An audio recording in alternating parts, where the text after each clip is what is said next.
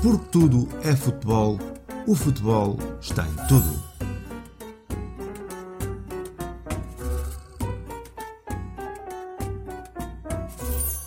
Sejam bem-vindos ao podcast Porque Tudo é Futebol e o futebol está em tudo. Um especial Euro 2000 e qualquer coisa. E eis que terminou o Euro 2020 disputado em 2021. É só a mim que isto soa estranho? Como tal diz o João Pinto, do Futebol Clube do Porto, prognósticos só no fim do jogo.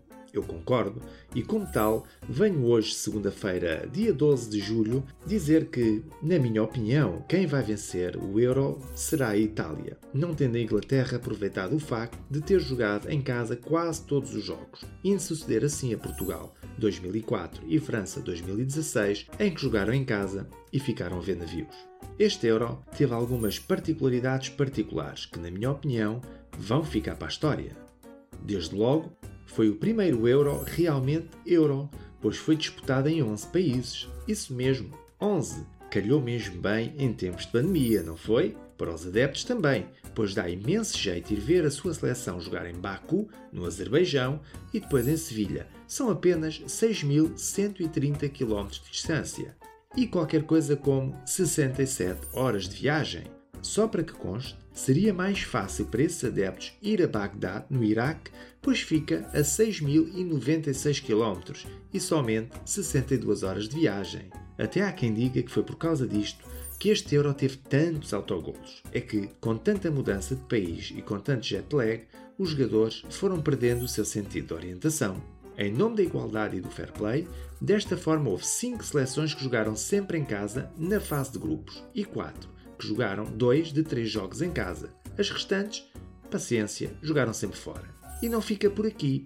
É que, face à pandemia e as condicionantes que dela advêm, o número de espectadores nos estádios varia de país para país, desde logo a Hungria, onde foi de estádio cheio à fartazana e sem máscara, até à Escócia ou Países Baixos, sim, agora é Países Baixos, não se pode dizer Holanda, que apenas puderam ter 25% da lotação do estádio. Um mimo. Mas a ideia foi fantástica. Também foi gira a ideia de convidar árbitros de outros continentes para o Euro. Se a moda pega, qualquer dia temos um Mundial a começar na Tailândia e a terminar na Guatemala. E claro, com os árbitros convidados, sei lá, do planeta Marte ou Urano. Vai ser lindo, maravilhoso. No entanto, com tantos estádios, países, delegações, adeptos, Covid, conseguem a proeza de marcar as meias finais e final para o mesmo estádio. Sim, senhor, isto aqui é um bom planeamento. No jogo da final, aquele relevado deu mesmo aso a memórias frescas do nosso futebol cá em Portugal. Tais eram os buracos no relevado, quais tocas de topeiras. Mas as excentricidades não ficam por aqui. Se não vejamos, um jogador cai morto no primeiro jogo, felizmente recuperado pela equipa médica, mas a UEFA manda seguir o jogo. Sim, a UEFA, aquela que defende os altos valores morais e sociais dos seus estatutos, até prevê que, caso haja uma morte em campo, o jogo seja interrompido. Aqui, como o gajo ressuscitou, é pá, siga para bingo. A bem da verdade, não foi o primeiro, já outro se havia adiantado há uns dois mil e tal anos atrás.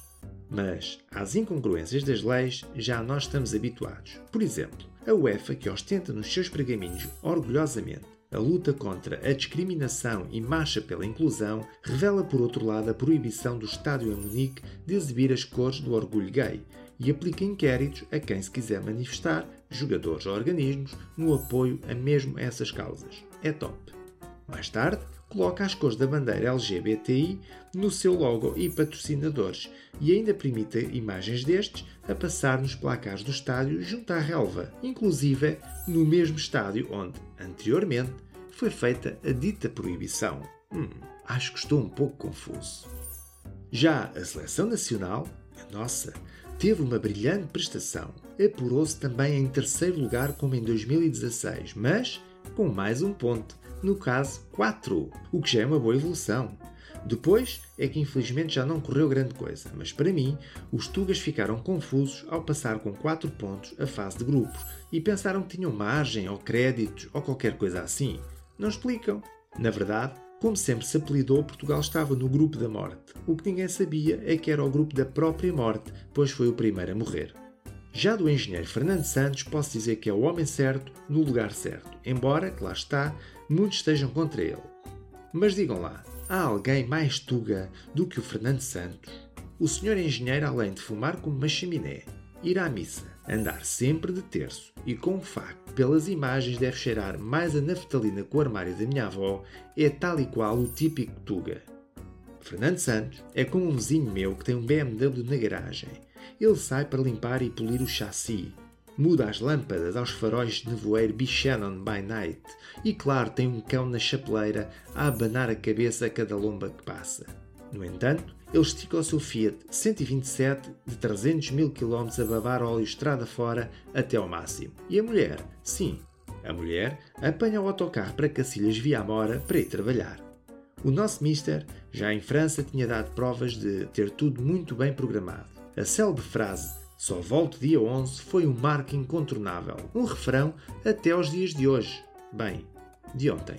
No Euro 2020, disputado em 21, em 11 países diferentes, a matemática do engenheiro foi outra e ninguém o ouviu falar em datas. Desta vez, remeteu-se ao silêncio. Mas, no entanto, teve tudo tão bem planeado e tão bem programado que conseguiu ir à Espanha para comprar uns caramelos para a família antes de vir para casa.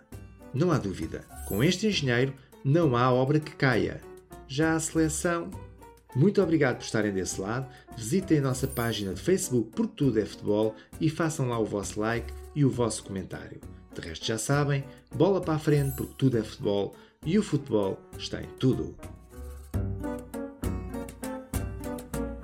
Porque tudo é futebol, o futebol está em tudo.